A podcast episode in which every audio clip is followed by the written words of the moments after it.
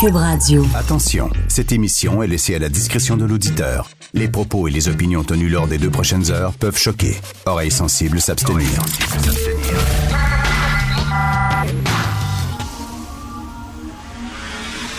Martino. Richard Martineau. Politiquement incorrect. L'UPAC là, a interrogé hein, environ 300 personnes. Pour donner une idée, on appelle ça une partie de pêche. Cube Radio.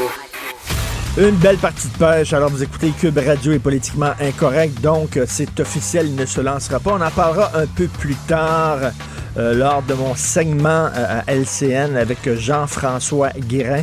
Je veux vous parler d'abord et avant tout de cette maison à Saint-Calix. Vous avez vu les photos aujourd'hui dans le journal de Montréal. C'est hallucinant. Je me dis, c'est incroyable. Les locataires, ce qu'ils ont fait, on dirait que c'est une tornade qui est passée dans la maison. Ils ont tous sacré la maison à terre. La propriétaire est complètement découragée. Euh, mais j'ai reçu, j'ai reçu un message d'un ami Facebook.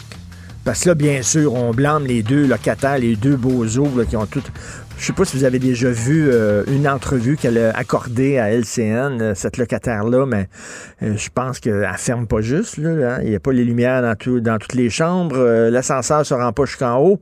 Mettons, c'est pas le crayon le plus aiguisé de la boîte.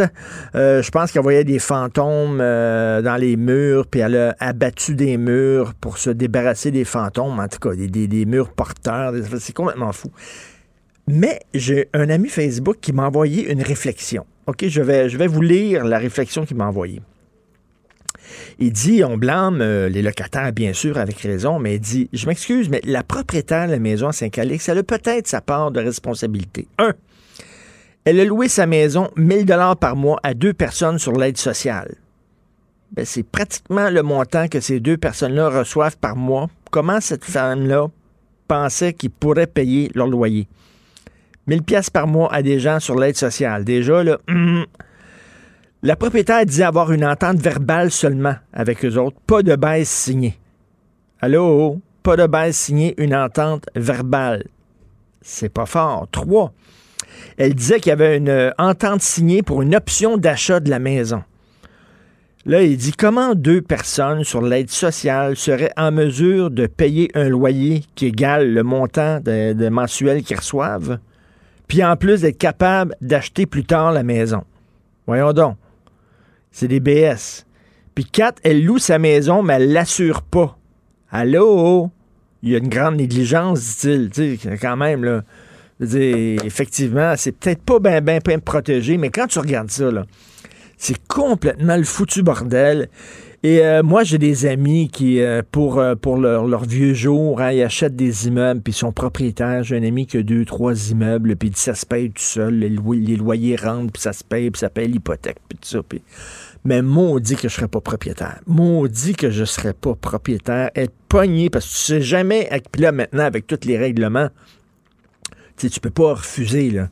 Tu es obligé de, de louer, mais, mais, mais après ça, une fois que tu loues, puis des gens complètement débiles, là, des orders, tu sais, des gens qui amassent, qui amassent, qui amassent des poubelles, puis tout ça. Elle, c'est le genre de femme, là, à Saint-Calix, là, elle se faisait venir de la pizza, là, elle mangeait la pizza, puis elle gardait la boîte. Elle pouvait pas jeter la boîte de pizza, gardait la boîte de pizza. Il y en a des gens de même, là, qui pognent, qui, qui habitent au troisième étage, puis qui jettent leur poubelle en bas du balcon.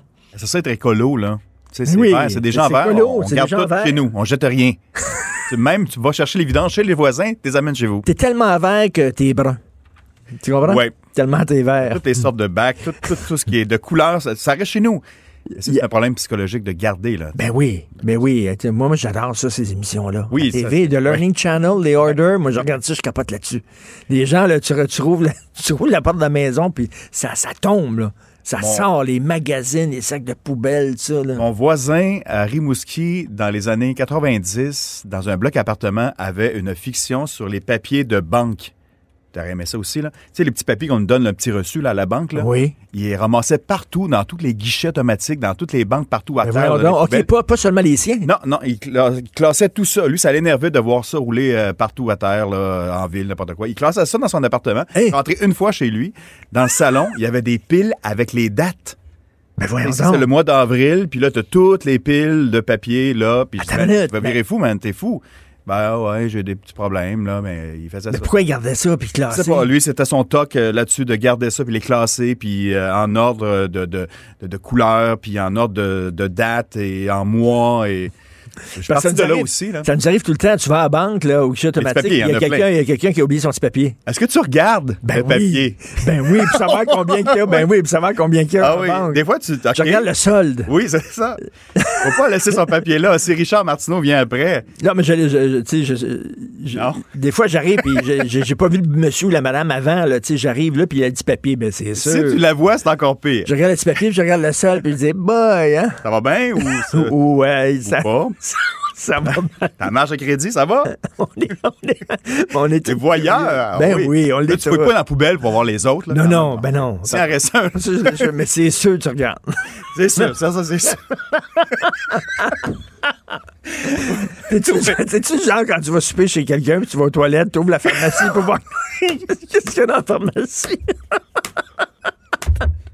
Non, pas jusque-là. Non, il y en a qui font ça. On va voir s'ils prennent des pilules.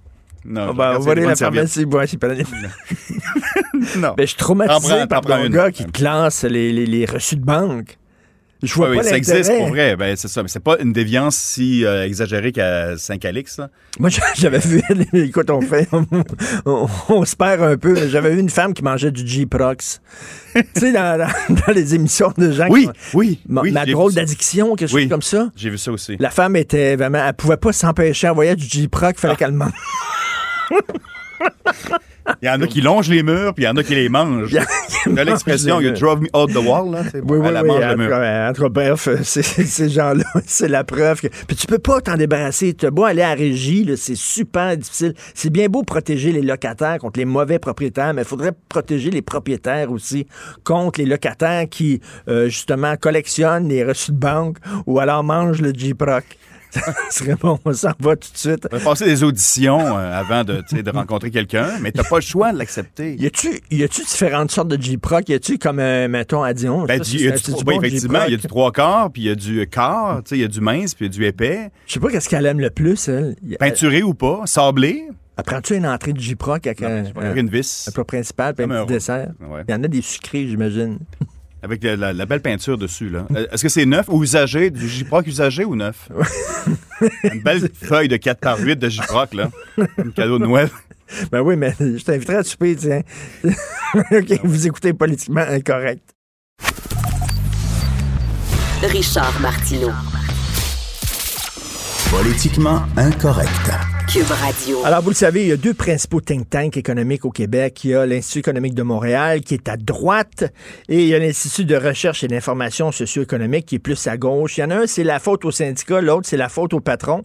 Il y a des gens qui, qui lisent seulement les, les études de l'IEDM, puis il y en a d'autres qui lisent seulement les études de l'IRIS. Moi, j'aime ça lire les deux, euh, et les deux euh, publient des choses extrêmement intéressantes. Puis après ça, c'est à toi à faire euh, le tri dans tout ça. Donc, l'IRIS qui a publié euh, une étude très intéressante sur les super riches et l'explosion des inégalités. Euh, on va en parler avec la chercheuse Julie Posca, chercheuse à l'IRIS, qui a euh, accouché de cette étude-là. Bonjour. Oui, bonjour. Julia Posca. Julia Posca, pardon. Alors, Julia Posca, donc, euh, moi, j'ai toujours entendu, là, au Québec, on est riche en pauvre et pauvre en riche. Est-ce que c'est vrai? C'est pas complètement faux. C'est-à-dire que quand on se compare, euh, par exemple, euh, aux autres provinces, euh, à l'Ontario, parce qu'on aime ça se comparer à l'Ontario, ou aux États-Unis, c'est vrai que euh, on a des inégalités moins grandes. Donc, effectivement, la richesse est moins concentrée. Euh, pour certains, c'est une mauvaise nouvelle. Si on se place du point de vue euh, d'un autre point de vue, on va dire ben c'est une bonne nouvelle, c'est-à-dire que justement il y a moins de riches, puis on sait que les sociétés qui sont euh, moins inégalitaires, c'est aussi des sociétés où le niveau d'éducation est plus élevé, les, les indices de santé sont meilleurs, euh, il y a une plus grande paix sociale. Euh, donc finalement, le fait qu'il y ait moins de riches au Québec, ou en fait que que les riches soient moins riches, c'est on peut le voir comme une bonne nouvelle. Par contre, au Québec, on a quand même une croissance des inégalités comme partout ailleurs. Ça veut dire quoi? Les riches s'enrichissent et les pauvres s'appauvrissent? C'est vrai, ça? C'est-à-dire que depuis les années 80, on a vu euh, les revenus du 1% le plus riche au Québec augmenter euh, beaucoup plus que celui du reste de la population. Hein. Donc, leur revenu a augmenté de 116% pendant que le revenu du reste de la population augmentait de 29% Donc, oui, les écarts se sont creusés. Euh, depuis, une vingt, depuis une dizaine d'années, donc depuis la dernière grande crise, euh, tout le monde a profité de la croissance de la richesse. Les revenus de la population en général ont augmenté. Ceux du 1 ont aussi augmenté, mais là, euh, les écarts n'ont pas été réduits. Et donc là, on constate qu'en fait, euh, euh, ben, justement, les plus riches s'enrichissent et il n'y a pas de... notre, régime fiscal permet pas de bien redistribuer les revenus. Donc, on continue à avoir des inégalités importantes depuis, la dernière crise. Ben, si les riches s'enrichissent et s'en mettent plein les poches, OK, il y a un problème. Mais s'ils s'enrichissent, puis, bon, ils, ils investissent dans leur entreprise, ils créent de l'emploi, ils font l'économie, il y a plus de gens qui travaillent, donc plus de gens qui, qui paient de l'impôt, qui participent à l'économie. C'est une bonne chose. Qu'est-ce qu'ils font? Ils s'enrichissent, puis ils gardent ça pour eux autres, ou ils s'enrichissent, mais ils participent en s'enrichissant à enrichir la société québécoise aussi? Oui, le problème, c'est ça, c'est que quand, au-delà d'un certain niveau de revenu, euh, on, les, les, gens vont avoir tendance à euh, euh, moins investir dans l'économie locale. Ils vont avoir des dépenses davantage de luxe, mmh. avoir des maisons un peu partout dans le monde, placer beaucoup, une partie de ces revenus-là dans des, donc des produits financiers, des paradis fiscaux aussi, des produits financiers. Donc, ils vont finalement alimenter l'économie financière. Donc, c'est pas nécessairement on réalise que en fait les, économies, les pays où il y a des, une, classe de gens très riches, c'est des économies qui sont qui vont être plus instables, plus moins résilientes parce que euh, le, type de consommation que ces gens-là ont n'est pas nécessairement plus favorable pour l'économie générale, tandis que quand on a une population qui en général a un niveau de vie qui lui permet euh, de combler ses besoins, euh, ben là on a des, des gens qui consomment dans l'économie locale pour bon se nourrir, se vêtir, euh, qui n'ont pas des dépenses somptueuses nécessairement. Parce que c'est sûr que bon, quand on voit des fois des reportages sur les, les riches et célèbres, les gens très, très, très, très riches, tu te demandes, coudon, tu veux dire, une fois que tu as une grande maison, puis tu as une belle auto, puis peut-être un bateau, mettons, là, ça y tente, puis une maison en campagne, combien de steaks tu peux manger par jour? Combien d'autos tu peux conduire en même temps? C'est comme, euh, vous, vous dites qu'à un moment donné, euh, trop, c'est trop. Euh, ben surtout quand on regarde par exemple un secteur comme euh, le commerce de détail, euh, puis qu'on réalise que le PDG de, les, de, la, de, la, chaîne des épiceries métro gagnait en 2018 350 fois environ le salaire moyen euh, des employés de son entreprise. Est-ce que euh, Éric Laflèche euh, travaille 350 fois plus que les caissières qui travaillent dans les épiceries métro? Est-ce qu'il a pris 350 fois plus de risques que les employés qui se lèvent à tous les matins pour travailler, bon, des horaires ben, C'est lui qui met sa chemise quand même. C'est lui qui, qui, qui, est parti à business, mettons. Puis, ben, c'est sûrement pas lui qui l'a parti. Oui, mais des entrepreneurs comme ça, peut-être ils l'ont pas parti, mais ils, ils, misent leur chemise, non? Non, en fait, ce qu'on réalise, c'est surtout que dans le secteur privé, il y a des normes de rémunération qui ont été euh, établies qui créent une surenchère. C'est-à-dire mm. que on a eu tendance dans, euh, depuis une 20, 30 ans, 30 ans, 30 ans pardon, euh, à augmenter toujours la rémunération, à donner aussi des rémunérations sous forme d'actions, de, de caché, des rémunérations cachées, des parachutes dorés aussi, des primes de, de, séparation incroyables. Exactement, le type de rémunération que la population en général n'a pas et souvent aussi qui sont moins imposées. donc, c'est ce type de rémunération-là qui leur permet vraiment de s'accaparer des revenus toujours plus élevés euh, sans qu'il y ait de justification vraiment euh, en termes de besoins. Là. Là, les 10 euh, PDG les mieux payés au Québec, Jeffrey Hard de Financière Power, euh, il y a là-dedans des gens d'Air Canada, Bombardier Alain Bellemare, euh, Louis Vachon de la Banque nationale, quelqu'un de Couchetard. C'est des gens qui ont beaucoup d'argent. Là, est-ce qu'ils paient leur juste part d'impôts, les très riches? Là, l'Institut économique de Montréal dirait, ben oui, mais ils sont très imposés, ils font leur part. Oui, puis paradoxalement, c'est le discours qu'on sort tout le temps. Or, et, et parce qu'on Or, ce qu'on constate, c'est que en fait, euh, les plus riches euh, paient davantage d'impôts parce qu'ils ont gagné davantage. Or, en proportion de leurs revenus, depuis 20 ans, ils payent 20% de moins d'impôts. Donc, euh, il faut arrêter de dire que les riches paient trop d'impôts. On a le régime fiscal qu'on a actuellement, on l'a rendu de moins en moins progressif et donc on peut gagner des revenus très élevés euh, puis ils sont moins imposés qu'avant. Puis qu'on gagne 200 000 ou 5 millions, cette tranche-là de revenus supérieurs, elle est imposée de la même manière. Ah oui. Donc, euh, oui, c'est-à-dire qu'on, bon, au Québec, on a quatre paliers d'imposition. La personne, la personne qui gagne 5 millions euh, paie autant d'impôts que la personne qui gagne 200 000. Non, non, elle paie pas autant d'impôts, mais En- le- en pourcentage. La, la tranche de revenus, oui, c'est Oui, ça, oui. supérieure à partir de, de 200. euh, Mhm. En fait, 200 000, ça c'est au Canada, c'est le dernier palier euh, qui a été instauré là, il y a, en 2016. Euh, ben, c'est tous les revenus au-dessus. Euh, donc, notre régime fiscal est devenu moins progressif, puis ça fait en sorte que, justement, on est moins capable de euh, limiter la concentration de la richesse. Est-ce que vous voudriez qu'il y ait un plafond pour les salaires? C'est-à-dire des salaires maximales? C'est une proposition qui est discutée par différentes personnes à travers le monde parce que de la même façon qu'on a un salaire minimum, hein, on se dit comme société, on veut que les gens puissent gagner un revenu qui leur permet de couvrir leurs besoins. Est-ce qu'on pourrait pas penser à un salaire maximal? Euh, C'est-à-dire que quoi, après, mettons quelqu'un qui dépasserait le plafond, ferait, ferait quoi? Pourrait pas? Il serait payé temps, puis boum, ça arrête là? Il y, a- différentes manières de penser cette, euh, cette mesure-là. Ça peut être, par exemple, dans le secteur privé, les entreprises qui reçoivent un soutien de l'État devraient effectivement respecter un ratio de rémunération entre la haute direction puis les salariés moyens ou le salarié plus bas. Ça voudrait dire que, par exemple, dans le cas de Bombardier, quand on a vu que hein, l'entreprise euh, mettait oui. des gens à pied, euh, fermait mettaient des plein les usines, s'en mettait plein les Ben poches, oui, puis recevait de l'aide de l'État, ben là, on aurait, euh, on aurait finalement pas permis ce type de, de rémunération-là. Je suis tout à fait d'accord avec ça pour les PDG qui reçoivent, d'entreprises qui reçoivent l'aide de l'État, effectivement. Puis en plus, ils se donnent des bonnets alors que souvent, ils ont mal géré leurs propres entreprises. On peut trouver ça sur votre site Internet de l'IRIS. Ça s'intitule, cette étude-là, Les super riches et l'explosion des inégalités. Merci beaucoup, Julien Poscan, chercheur euh, pour l'IRIS. Merci. Merci beaucoup. Alors, il y a des gens qui gagnent beaucoup, beaucoup d'argent. Tu vois ça, la- leur rémunération, le même euh, des, des gens de, d'entreprises publiques, là, de corporations publiques, là, on regarde ça. Ils s'en mettent beaucoup dans les poches. Peut-être que ce serait effectivement une bonne idée. Politiquement incorrect. À Cube Radio et sur LCN, le commentaire de Richard Martineau avec Jean-François Guérin. Cube Radio. Salut Jean-François.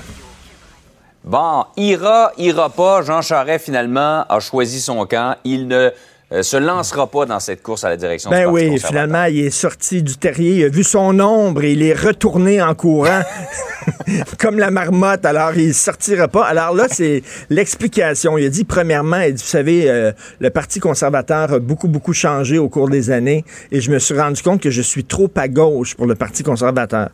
Moi, je paierais 100 dollars pour voir la réaction de Manon Mancé quand elle a entendu ça, que Jean Charest est trop à gauche pour le Parti conservateur. Je suis sûr qu'elle s'est étouffée dans son café. Et il a dit, ouais, vous savez, euh, j'ai aussi une vie heureuse avec euh, ma famille. Je vais me concentrer sur ma famille. Écoute, là, ça, ça, je suis plus capable.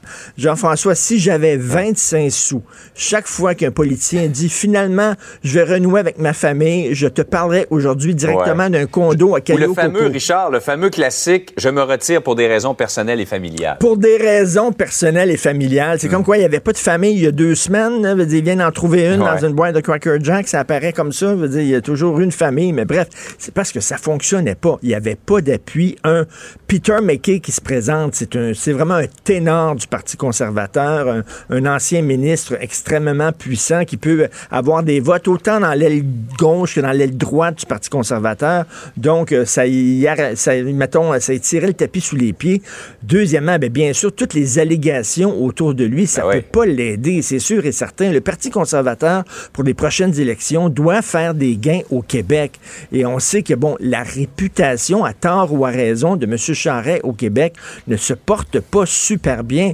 Et comment, comment le Parti conservateur aurait pu faire des leçons d'éthique? Parce qu'on sait que Justin Trudeau a été blâmé à deux reprises par le commissaire à l'éthique. Donc, comment le Parti conservateur aurait pu faire des leçons d'éthique à son adversaire alors qu'il avait laissé euh, quelqu'un qui est objet d'une enquête criminelle euh, briguer sa chefferie? Tu sais, Il y avait- il y avait quelque chose qui ne, qui ne tournait pas rond là-dedans.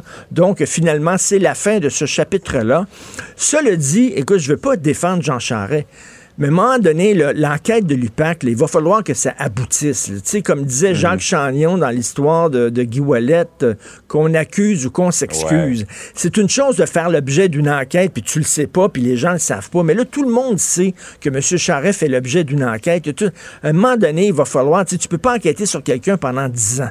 Et, et le M. Charret, quand il dit ça, là, il dit, écoutez, là, si- s'il trouve pas de preuves, il va falloir qu'il tire la plug à un moment donné. Et effectivement, donc c'est peut-être le prochain chapitre, Qu'est-ce qui arrive exactement avec l'UPAC? Puis comme M. Charret disait, faut se rappeler que l'UPAC aussi est sous enquête, là. Donc la crédibilité de l'UPAC Ouais. aussi est un peu entachée. Mais ça va être, euh, ça va être, mais il, il doit tellement être furieux. euh, il doit tellement, excuse-moi, l'expression québécoise est en tas. euh, Jean Charest, parce Ouais. qu'il aurait aimé ça retourner en politique puis dire aux Québécois, regardez, regardez, je suis pas fini. Non seulement j'ai dirigé le Québec, mais je vais diriger le Canada. Ça aurait été une façon de faire un bras d'honneur pour lui à tous les Québécois, mais ça fonctionne pas. En tout cas, après presque six ans d'enquête, 300 témoins rencontrés, je pense qu'en 2020, on va être fixé dans le dossier de cette fameuse enquête. J'espère, un moment. J'espère. Ouais, on, on va comme avoir fait le tour. Oui, oui, oui. Euh, par ailleurs, euh, le projet de loi 40 sur les, les commissions scolaires est très contesté. On parle également d'autonomie professionnelle des professeurs euh, dans tout ça. Il y a des syndiqués qui ont, qui ont manifesté, qui ont même occupé les bureaux du ministre Ben Robert oui. Tu connais-tu la chanson La poupée qui dit non? Ouais. Tu sais, c'est une jeune, poupée et qui dit non, non, non. Il y a une version québécoise. Est-ce que tu sais, c'est un professeur qui dit non, non, non, non. Non, mais les profs au Québec, c'est non. Tu sais, on va avoir un cours de sexualité. Non. On va avoir un cours d'initiation à la vie économique. Non. On va se débarrasser des commissions scolaires. Non. C'est comme ça pas de sens. On va, transformer le cours d'éthique et culture religieuse. Non. J'ai toujours pensé, moi, que les professeurs étaient des vecteurs de changement, qui étaient à l'affût des nouvelles idées et tout ça. On dirait que c'est toujours non, non, non. Dès que le gouvernement arrive avec une nouvelle idée, les maternelles à 4 ans, tiens, non. Ils veulent rien. Ça pourquoi ils disent pas oui, ça nous tente, mais c'est pas, tu sais, on va discuter avec vous. C'est toujours non, non, non. Et c'est quoi cette méthode? Jonathan Trudeau, aujourd'hui, dans sa chronique le Journal de Montréal, il dit, c'est- avec raison, ce sont des méthodes archaïques d'occuper euh, de force les bureaux de comté du ministre Robert. Je veux dire, on voyait ça dans les années 70. Là. Euh, ces gens-là peuvent-ils s'asseoir et discuter?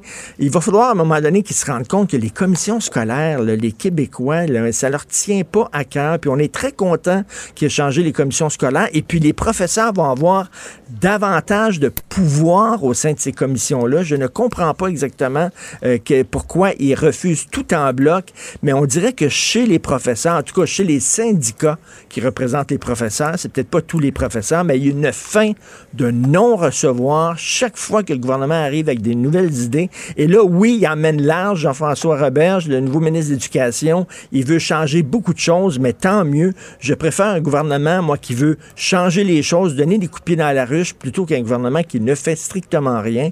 Mais j'aimerais une plus grande collaboration, mettons, des syndicats de professeurs. Richard, merci beaucoup. Merci, excellente journée tout le Bonne monde. journée. Bonne journée. À demain. Pour nous rejoindre en studio, Studio à commercial cube.radio. Appelez ou textez 187 Cube Radio. 1877 827 2346. Politiquement incorrect. Alors, nous allons rejoindre euh, le journaliste euh, économique qu'on peut lire dans la section argent du Journal de Montréal, Journal de Québec, Sylvain Larocque, qui est à Davos. Euh, bonjour, Sylvain. Oui, bonjour Richard. Salut. Écoute, la sécurité là-bas, ça doit être complètement débile. Oui, il y a des policiers à peu près partout. Je me demande si c'est pas euh, un pour un ou même deux pour un. Euh, il, y a, y a beaucoup de gens qui viennent accompagner ici avec des chauffeurs, des, des agents de sécurité. Il y a 5000 euh, soldats de Suisse qui sont euh, soit à Davos ou qui sont ailleurs, mais qui surveillent Davos. Euh, la, la police des grisons ici de, de- du canton est très, très présente. On les voit partout. Des agents de sécurité privés aussi. Alors euh, oui, il faut, euh, il faut montrer patte blanche. Ça ressemble à quoi, Davos? C'est quoi? C'est Saint-Adèle, Saint-Hilaire, quoi? plus Saint-Adèle, je dirais, ou Saint-Sauveur, mais avec des montagnes un peu plus hautes et des boutiques un peu plus luxueuses et des prix plus chers. Donc, il y a François Legault qui arrive enfin à Davos. Euh, dont on s'entend, là, François Legault, c'est un, un figurant là-bas. là. C'est pas un chef d'État important. là. Non, c'est ça. Il y a des présidents de pays. Évidemment, il y avait M. Trump hier, il y, avait le président de l'Irak, euh, le premier ministre de l'Espagne, la chancelière allemande. Donc oui, c'est un pot plume, c'est sûr. Euh, mais les premiers ministres du Québec, euh, depuis Robert Bourassa en 1987, ont toujours aimé ça venir ici. Je pense que ça leur donne un peu l'impression de faire partie euh, de la du grand monde et de d'avoir du poids sur la scène internationale. il y a un programme assez léger. Hein. Il va être ici deux jours. Il sort pas vraiment de son hôtel. Il va pas, à ma connaissance, il va pas aller au centre des congrès où toutes les, les rencontres se passent. Donc, euh, je pense qu'il, euh, je ne sais pas pourquoi exactement là, puis euh, mais en tout cas disons qu'il, disons qu'il y a un programme léger pour François Legault à Davos cette année. Ok, puis il y a le prince Charles aussi qui dit aux gens comment sauver la planète. oui, le prince Charles, c'est un habitué de, de la place parce que lui, il aime beaucoup faire du ski à Klosters, qui est le village juste à côté. je pense qu'ils ont une maison là-bas. Puis ils viennent souvent, ils sont venus d'ailleurs avec euh, leurs enfants, euh, William et Harry, dans le temps de la, princesse Diana et tout ça. Il y a des photos. Il y a même une remontée mécanique qui s'appelle, euh, qui porte le nom du prince Charles. Donc ah, il vient de faire du ski, mais là, cette année, il a décidé de travailler un peu. Et il doit participer à un panel là, dans quelques dans une heure à peu près sur euh, l'environnement. Donc, je ne sais pas ce qu'il va y avoir de, de, nouveau à nous dire là-dessus, mais en tout cas, c'est le sujet de sa participation. En plein Megxit, tu trouves le temps de venir à Ben oui. Ben écoute, est-ce qu'on parle beaucoup d'environnement? Parce qu'on sait que Greta Thunberg était là. Euh, d'ailleurs, il y a eu un petit accrochage, il y a eu un accrochage avec Donald Trump parce que l'environnement est un thème majeur cette année? Oui, c'est vraiment un thème majeur cette année. Euh, Greta Thunberg était ici l'année passée mais on la connaissait pas beaucoup. Et là, elle est connue cette année, donc euh, là, évidemment, elle a attiré beaucoup les regards. Euh, elle était au discours de M. Trump. Euh, et Davos, l'organisation du forum, évidemment, essaie un peu de montrer patte blanche pour pour dire qu'ils font des choses pour l'environnement. Ils encouragent les gens à marcher plutôt que de prendre des véhicules. ils ont même dit aux participants de ne pas venir en jet privé si possible. ils ont pris l'autobus, quoi. Je ne sais pas si le message a été entendu. Ben, ils peuvent prendre le train. Le train, c'est très bien en Suisse, mais euh, beaucoup de gens préfèrent prendre leur voiture privée et on voit des embouteillages, il y en avait encore ce matin à Davos, de, toutes ces voitures Mercedes noires. Euh, euh, c'est fou la pollution que ça cause Davos. Mais oui, est-ce qu'elle est, est, est, est traitée comme une star, Greta Thunberg, là-bas? Ben là, ça, ça, passe blanche, ça, qui est la passe des gens euh, importants. Moi, j'ai pas la passe blanche, j'ai la passe jaune des journalistes. Alors oui, je pense que Davos euh, sent qu'il faut bien l'accueillir parce que s'il l'accueillait pas, euh, je pense que ça se retournerait contre eux. oui, je pense qu'elle a été bien accueillie. Je sais pas si elle est encore ici. Je sais pas s'ils l'ont bien logée dans un un appartement très confortable ou luxueux, euh, je ne sais pas. Il y a Davos aussi qui est euh, prise d'assaut euh, par les gouvernements de pays émergents qui veulent se faire voir à l'international, veulent prendre le micro, là. Oui, tout à fait. Ben, en fait, ils se font voir, oui, ils prennent le micro, mais ils se font aussi beaucoup voir avec la publicité, des panneaux publicitaires immenses ici à Davos. Moi, la première fois que j'étais venu à Davos, c'est il y a environ dix ans, et ils étaient déjà présents mais là, on les voit vraiment plus que jamais. Mais on parle de quel pays, là, Sylvain, quand on parle de ben, pays émergents? on parle de, de gouvernement d'État en Inde, par exemple. On parle de la Pologne, on parle de, euh, de la Chine qui est très présente ici. Euh, il y a des années où j'avais vu le Brésil. Euh, je pense que tous les pays, ils font, ils font deux, trois ans ici, après ça, ils se passent le relais. Mais c'est vraiment le nombre de commerces qui est pris d'assaut par les gouvernements où là, ils font, ils mettent des gros panneaux et là, tu peux rentrer à l'intérieur et il y a des, des, activités qui sont organisées vraiment pour faire parler du pays. Euh, et même le Canada euh, a pas vraiment de, commerce qui, qui ont pris d'assaut, mais ils ont pris toute la première page du Financial Times, c'est-à-dire Your Canadian Advantage, Invest in Canada grosse publicité. Euh, tout le monde veut se faire voir ici parce que il y a quand même beaucoup d'investisseurs qui sont présents ici. Et il y a Google qui a des grandes ambitions dans le domaine de la santé avec l'intelligence artificielle. Qu'est-ce qu'ils proposent? Ben, Google, ils avaient déjà fait quelque chose. Il y avait Google Health il y a quelques années qu'ils avaient arrêté, qui est un genre de, de, trucs en ligne où on pouvait euh, mettre tous nos résultats médicaux. Il y avait eu des préoccupations euh, de, de, de, confidentialité, donc ça avait été fermé. Mais là, ils reviennent à la charge et ils veulent utiliser l'intelligence artificielle pour euh, euh, améliorer la lecture, l'interprétation des tests médicaux comme euh, l'imagerie médicale et tout ça. Donc là, ils disent qu'il y a vraiment quelque chose à faire là-dessus. Ils travaillent là-dessus depuis un certain temps et le, PDG de Google est venu parler de ça euh, aujourd'hui à, Davos.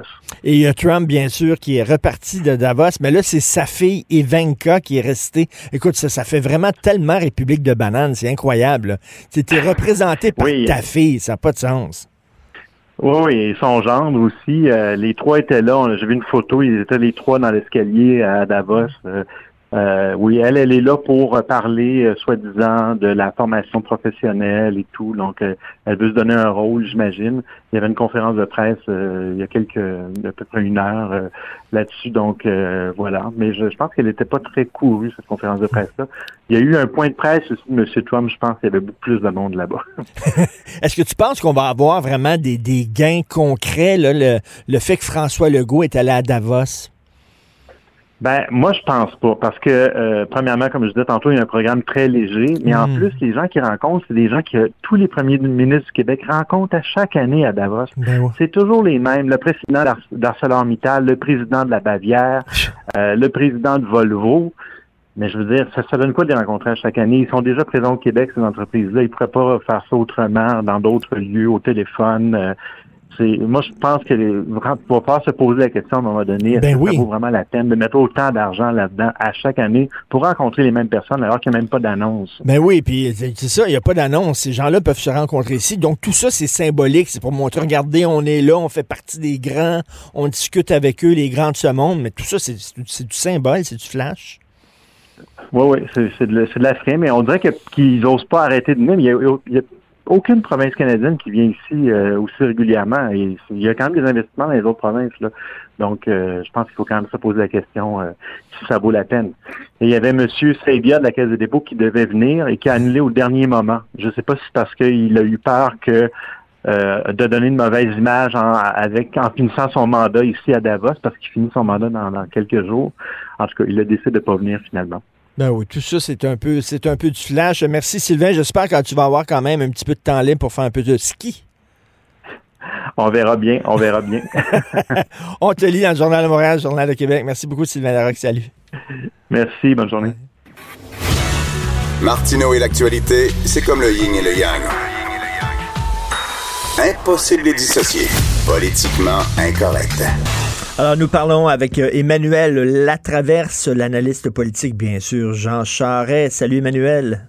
Bonjour. Alors, euh, il se lance pas, finalement. Non, eh ben, c'est, euh, il se lance pas. C'est décidé. Je pense que entre toi et moi, c'est la décision raisonnable à prendre, tant pour euh, lui euh, et sa vie personnelle et professionnelle que pour le bien du Parti conservateur, objectivement parlant. Euh, Monsieur Charret, bon, il a beau invoquer là, des règles qui rendent l'arrivée des gens de l'extérieur difficile, le fait que le Parti conservateur a changé objectivement, on aurait pu lui dire ça il y a un mois et demi. Hein? Ben oui, ben oui. Puis écoute, Emmanuel, Emmanuel, il dit qu'il est trop progressiste pour le Parti conservateur. C'est très drôle, ça.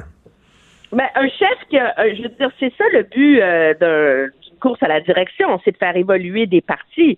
S'il y avait eu vraiment un gros tirant d'eau, un tapis rouge de dérouler parce qu'il était celui qui pouvait les faire gagner, il aurait pu euh, faire avaler bien des couleuvres ben progressistes au Parti conservateur. Le fond du problème, c'est que pour s'imposer dans cette course-là, il fallait que M. Charest soit capable d'invoquer auprès du parti, qui était capable de gagner le Québec et d'avoir d'immenses appuis en Ontario. Et ça s'est révélé, mais dans les premiers 48 heures en décembre, après qui a lancé cette idée-là, que ce serait impossible. Je veux dire, les bureaux euh, des députés conservateurs ont été inondés d'appels. Euh, le membership actuel voulait rien savoir. Et à partir du moment où les candidats ont jusqu'au 27 avril pour vendre des cartes de membres, euh, son chien était mort là. Euh, déjà, là, peut-être que sur une course de un an, il serait parvenu. Mais je pense surtout que c'est comme si M. Charret avait vécu dans une réalité parallèle depuis des années là. Euh, ce qu'on a vu, c'est qu'à partir du moment où sa candidature euh, s'est mise à faire parler, ça fait ressortir tout le débat sur ses problèmes éthiques. Ben oui, ben oui. Comme s'il avait lui-même oublié l'ampleur de ce problème-là. Ben tout à fait. Puis là, tu des gens, des gens, là, y a, bon, il y a la presse euh, québécoise à ses trousses. Alors, s'il se présente à la, course à la chefferie au Parti conservateur, là, il va avoir la presse canadienne anglaise qui va commencer à s'intéresser à lui. Voyons donc. Ben oui, c'est certain. Puis je pense que les, les, les affidavits rendus publics la semaine dernière ont comme donné une, une caution euh, à, plonger dans ce dossier-là pour la presse canadienne-anglaise. Moi, je suis pas surprise que jusqu'ici, ils n'en aient pas parlé. Jean Charest, c'est pas leur homme, comme on dit. À partir du moment où la course était lancée, ce serait devenu impossible pour lui. Euh, on l'a vu hier dans son entrevue avec Patrice Roy à quel point il est un politicien immensément habile. Là. Euh, malgré les efforts euh, de Patrice Roy pour le mettre dans les mhm. câbles, là, il a réussi à diriger l'entrevue dans les directions qui lui plaisaient. Mais la réalité, c'est que ça n'aurait pas duré 48 heures, cette histoire-là. Ben Et politiquement, euh, moi, je pense qu'il y avait un danger réel à partir de là à ce se lance dans la course parce que ça aurait contribué à polariser, à diviser et ça aurait objectivement, qu'on aime ou pas le Parti conservateur, ça aurait nuit à la crédibilité de ce parti-là, euh, qui fait euh, de l'éthique vraiment un élément fondamental euh, de son, ben oui. Comment, comment il aurait pu faire des leçons de Parti conservateur d'éthique à Justin Trudeau, qui, on le sait, a été blâmé à deux reprises par le commissaire à l'éthique? Comment il aurait pu, eux, se présenter comme étant euh, les, symboles de la pureté, alors que Jean Charest, qui brille la chefferie, est l'objet d'une enquête criminelle? Ça n'a aucun sens. Mais non, on peut pas imaginer un chef conservateur se lever et blâmer Justin Trudeau pour la GACAN, pour SNC Lavalin. Tout ce que le chef libéral aurait eu à faire, c'est de dire, ben, écoutez, moi, je suis pas sous enquête policière. Ou moi, j'ai pas été blâmé par la commission Charbonneau. Ou moi, euh, je veux dire, la liste est sans, sans fin. Mais il y a quelque chose de plus fondamental, c'est que M. Charret reproche au Parti conservateur d'être pas assez politique, d'être trop à droite sur des questions comme les enjeux sociaux, etc. Il y a plusieurs au sein du Parti conservateur qui partagent cette opinion-là. Hmm. Mais on ne peut pas faire évaluer, évoluer un parti en lui donnant un électrochoc. Là. Un parti appartient à ses membres avant tout. Hein. Et donc, c'est des changements graduels qui s'imposent là-dedans. Ça ne veut pas dire que le prochain chef libéral va, euh, conservateur va pas amener le parti plus au centre sur ces enjeux-là. On ne peut pas demander au Parti conservateur de se réincarner du jour au lendemain dans quelque chose de nouveau. Là. Hmm. Et sa présence aurait davantage, moi je pense, polarisé une course qui va déjà l'être énormément. On voit déjà la course, là. Regarde quelles sont les forces en présence en ce moment. Là. Il y a Peter McKay qui incarne de facto l'aile progressiste et Pierre Poilievre qui est l'héritier de Stephen Harper. Alors déjà, la course est axée autour d'une lutte pour l'âme de ce parti-là. Hmm. c'est hmm. elle qui va gagner? Alors là, tu mets Jean Charest dans le milieu, c'est comme mettre de la dynamite au milieu de ça, tu sais. Et est-ce que c'est vraiment ça qui est le bien du Parti conservateur? Je suis pas certaine de ça. Emmanuel, tu parlais de l'entrevue qu'il accordait à Patrice Roy. Et c'est vrai qu'il est très habile, Jean Charest, parce que bon, lui a dit hier, euh, l'attaque est la meilleure défense. Et là, il a attaqué l'UPAC. Mais bon, indépendamment de ce qu'on peut penser de M. Charret. Euh, quand même, ces attaques sur l'UPAC, parce qu'effectivement, j'en parlais à maître François-David Bernier, il dit, tu peux pas être sous enquête pendant dix ans. À un moment donné, il va falloir que ça aboutisse. Tu sais, comme disait Jacques Chagnon, on accuse ou on s'excuse. Ben, ça pose un sérieux problème. Puis je pense que les attaques que M. Charret a faites contre l'UPAC le servent, mais c'est un doute qui persiste dans ben l'esprit de bien, bien, bien des Québécois. Là. La réalité, c'est que les grands procès, les grandes arrestations, la plupart ont fini en queue de poisson. Il y a eu des acquittements. Euh, Nathalie Normando, elle est, sa vie a été ruinée. On ne sait pas ben encore vraiment si ça méritait ce test-là. Euh, c'est une, c'est une unité qui cumule les échecs. Et donc, c'est vrai que sa crédibilité est mise à mal. Moi, je pense que ça soulève une question. Dans d'autres pays du monde, on est capable de poursuivre des dirigeants politiques pour corruption. Pourquoi au Québec, on n'est pas capable de le faire? Il y a un problème de compétence là-dedans à un moment donné. Puis, en même temps, puis en même temps, même l'UPAC est sous enquête, donc la crédibilité de l'UPAC est déjà entachée. Oui, la crédibilité de, de, de l'UPAC est entachée. Je pense que, d'ailleurs, le, le nouveau commissaire l'avait clairement laissé entendre euh, lors euh, de sa sortie euh, publique suite à sa nomination qu'à un moment donné, il faudrait trancher sur ces dossiers-là. Je pense, c'est tandis que le fait que M. Charest se soit retiré de la course va faciliter la prise de décision à l'UPAC. À partir du moment où il se lançait, ça devenait toute décision que prendrait l'UPAC serait vue sous un jour politique. Ben oui. Et là, maintenant, je pense que vraiment... Ils doivent, euh, ils doivent, cette donc, donc, ils doivent, ils doivent pousser un, un soupir de soulagement à l'UPAC, là. Ben, très certainement, mais je pense que les Québécois sont en droit d'attendre des réponses, d'attendre des conclusions, mais de voir aussi le fruit euh, des réformes qui sont promises au sein de, de, de l'UPAC. La réalité, c'est que si l'UPAC annonce qu'ils ferment l'enquête mâchurée parce qu'ils sont pas capables d'obtenir les preuves suffisantes pour déposer des accusations, ça va pas redorer l'image de cette institution-là non plus. Là.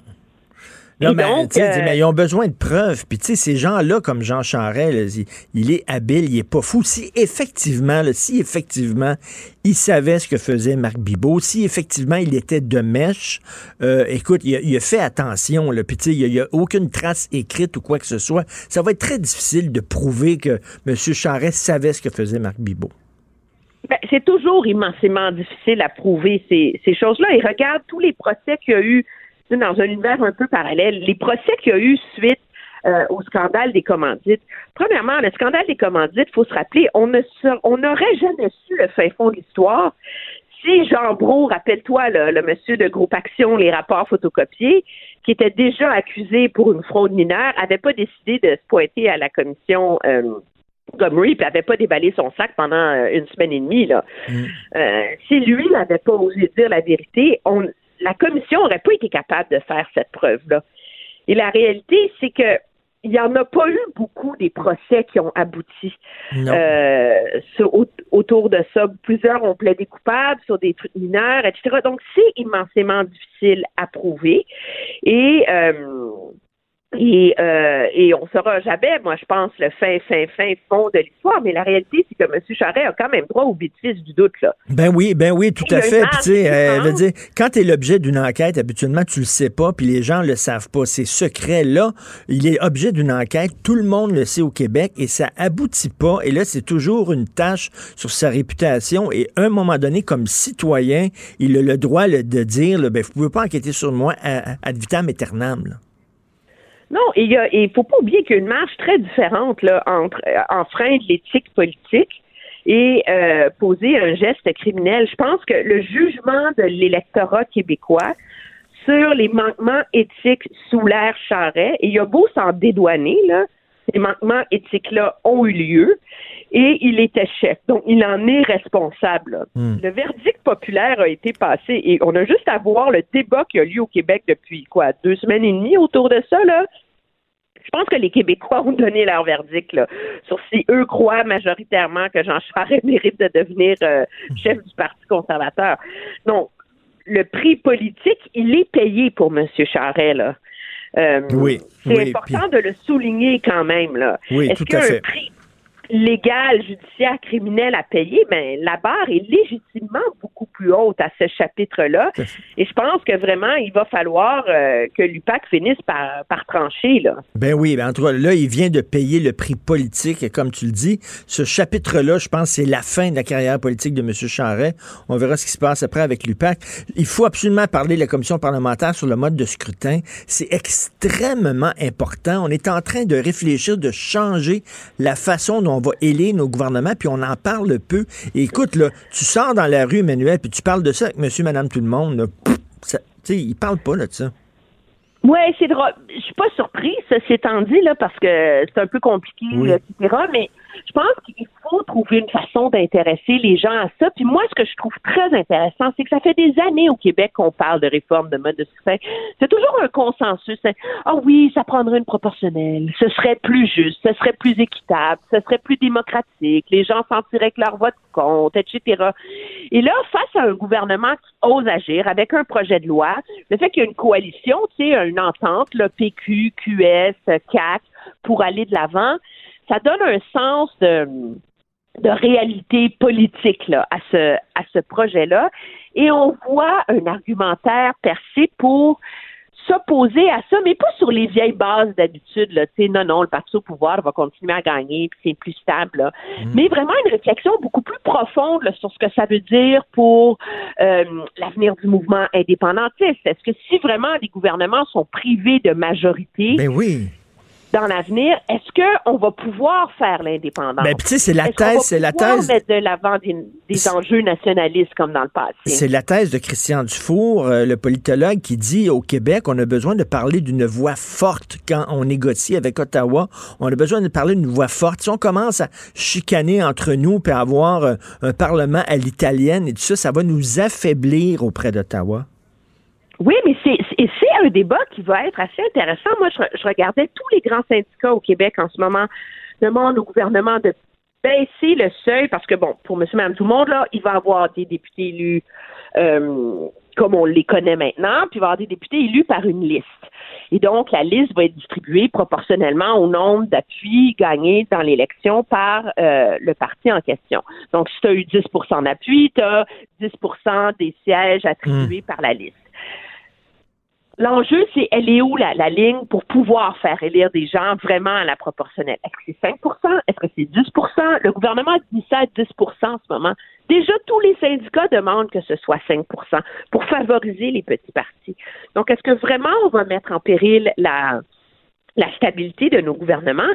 Et ça va devenir un enjeu pas mal plus délicat pour les partis politiques parce que, regarde, au Parti québécois, en ce moment, il y a l'unanimité de dire qu'il faut la proportionnelle. Je sais pas si tu as vu euh, plus tôt cette semaine Frédéric Bastien, qui sont Oui. sérieusement à se passer, se lancer dans la course à la direction, a écrit un éditorial très intéressant sur la question dans le devoir en disant que euh, que c'était très mauvais pour l'indépendance et pour l'avenir du Parti québécois que d'envisager une proportionnelle parce que ça minerait les chances de d'obtenir une majorité de partis indépendantistes à Québec en fractionnant le pouvoir.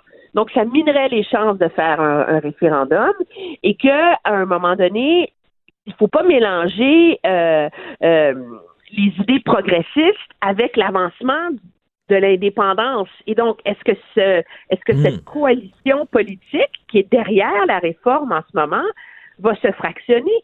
Euh, Est-ce que le Parti québécois va continuer à appuyer ça jusqu'au bout? Euh, chez Québec solidaire, j'ai pas beaucoup de doutes, là. On s'entend. Mais je pense que c'est un débat auquel les gens devraient s'intéresser parce que ça dépasse largement euh, la question de qui va gouverner puis si on va avoir des gouvernements minoritaires majoritaires. Tu sais. Je pense qu'il faut avoir le courage là, d'avoir une, une réflexion sur ce que ça veut dire pour la capacité de gouverner des, euh, des, euh, des partis au Québec dans l'avenir. Euh, et ça, c'est assez euh, existentiel, là, je dirais. Ben pour oui, la capacité c'est- ça, va être un changement vraiment extrêmement important. Il faut que les gens s'y intéressent à tout prix. Merci beaucoup, Emmanuel Latraverse. Merci. Ça me fait plaisir. Au Bonne revoir. journée. Salut. Politiquement incorrect. Joignez-vous à la discussion. Appelez ou textez 187 Cube Radio. 1877 827 2346. On est chanceux à Montréal, au Québec. Il y a d'excellents restaurants. Vraiment, ce sont des capitales de la gastronomie. On mange extrêmement bien à des, euh, à des prix euh, euh, vraiment intéressants. Et un des bons restaurants, un des meilleurs restaurants à Montréal, c'est le Manitoba. Je vous dis tout de suite, c'est situé au 271 rue Sainte-Zotique Ouest. C'est super bon. C'est de la bouffe locale, de tradition canadienne. Et là, fouillez-moi pourquoi, je sais pas, mais ils ont été victimes d'une action de militants qui leur ont envoyé une note en disant qu'ils ont du sang sur les mains puis qu'ils vont payer, etc. Nous allons en parler avec euh, la copropriétaire du restaurant Manitoba, Elisabeth Cardin. Bonjour, Madame Cardin. Bonjour, M. Martineau. Ben, premièrement, euh, bravo pour votre resto. Moi, je trouve que c'est une très belle réussite. On y mange super bien. Et comment Merci. ça se fait, comment ça se fait, Madame Cardin, qu'on vous a choisi, vous, on vous a ciblé, vous, plutôt que, je sais pas, mais si, mettons, moi, j'étais contre la viande, contre l'abattage des animaux, je peux vous dire qu'il y a d'autres restaurants que je viserais plutôt qu'un petit restaurant de- comme ça de quartier qui fait affaire avec un, un abattoir, euh, euh, un petit abattoir qui c'est pas dans, dans l'industriel. Je comprends pas. Ben écoutez, euh, c'est dur à comprendre. C'est certainement relié à notre association avec le petit abattoir. Je pense que quand euh, on est un vegan activiste qui considère que la mort animale ne devrait juste pas être, euh, que ce soit une, un petit abattoir qui se veut respectueux ou un- une méga euh, une, mé- une méga porcherie, ça revient au même dans leur esprit. Là. Ben oui, mais vous avez publié euh, sur euh, votre page euh, Facebook du restaurant une, une réponse, puis vraiment, c'est une réponse très respectueuse. Moi, j'aurais été pas mal plus fâché que ça. vous avez... Ben, vous avez... ben, premièrement, j'ai pas voulu répondre euh, de manière agressive parce que j'étais moi-même euh, mécontente du ton qu'on avait adressé au Manitoba.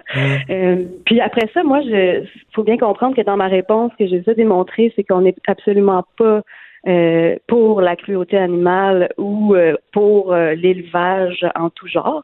Au contraire, on est plus dans une optique de décroissance du modèle de production agroalimentaire, que ce soit végétal ou, ou animal. Là. Ce qu'on ce qu'on prône, c'est un retour vers la connexion, vers la conscience alimentaire. la souffrance des animaux nous, nous touche beaucoup.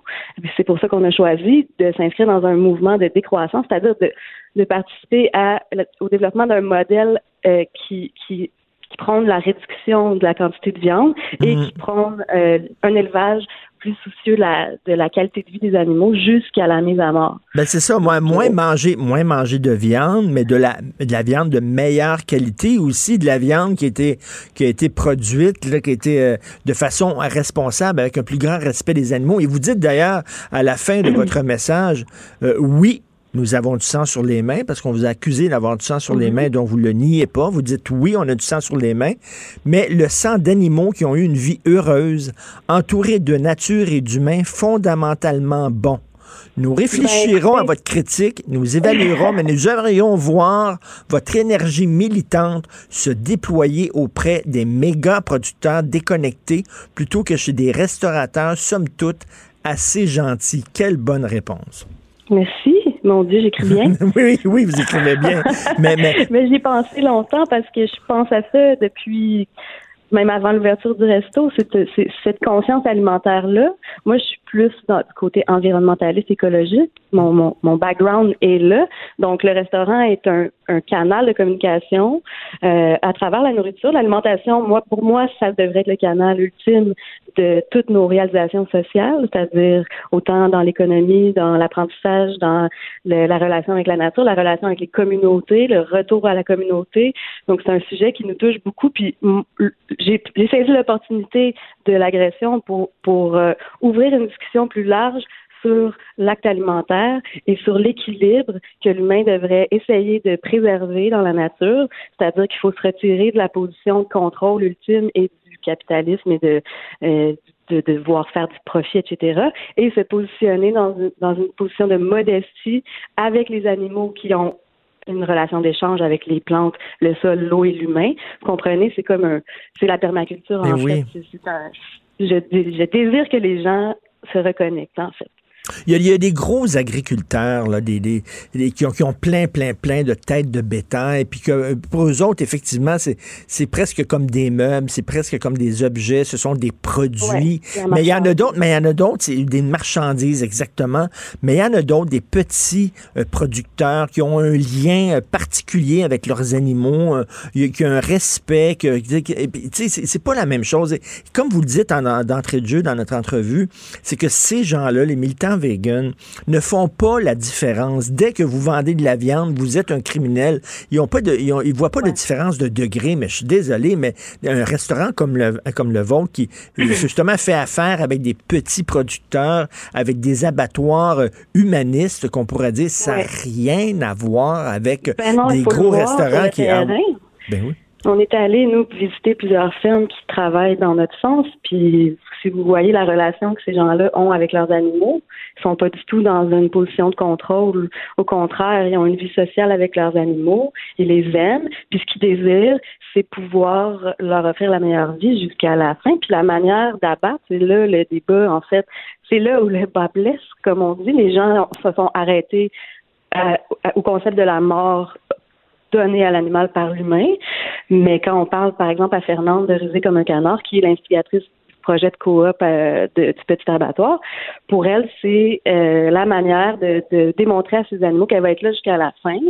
Puis euh, d'éduquer les gens à la en fait à l'éthique animale, à la, à la souffrance et resensibiliser les travailleurs d'abattoirs aussi Ben à la oui. mort parce qu'ils sont, ils sont complètement déconnectés. Là.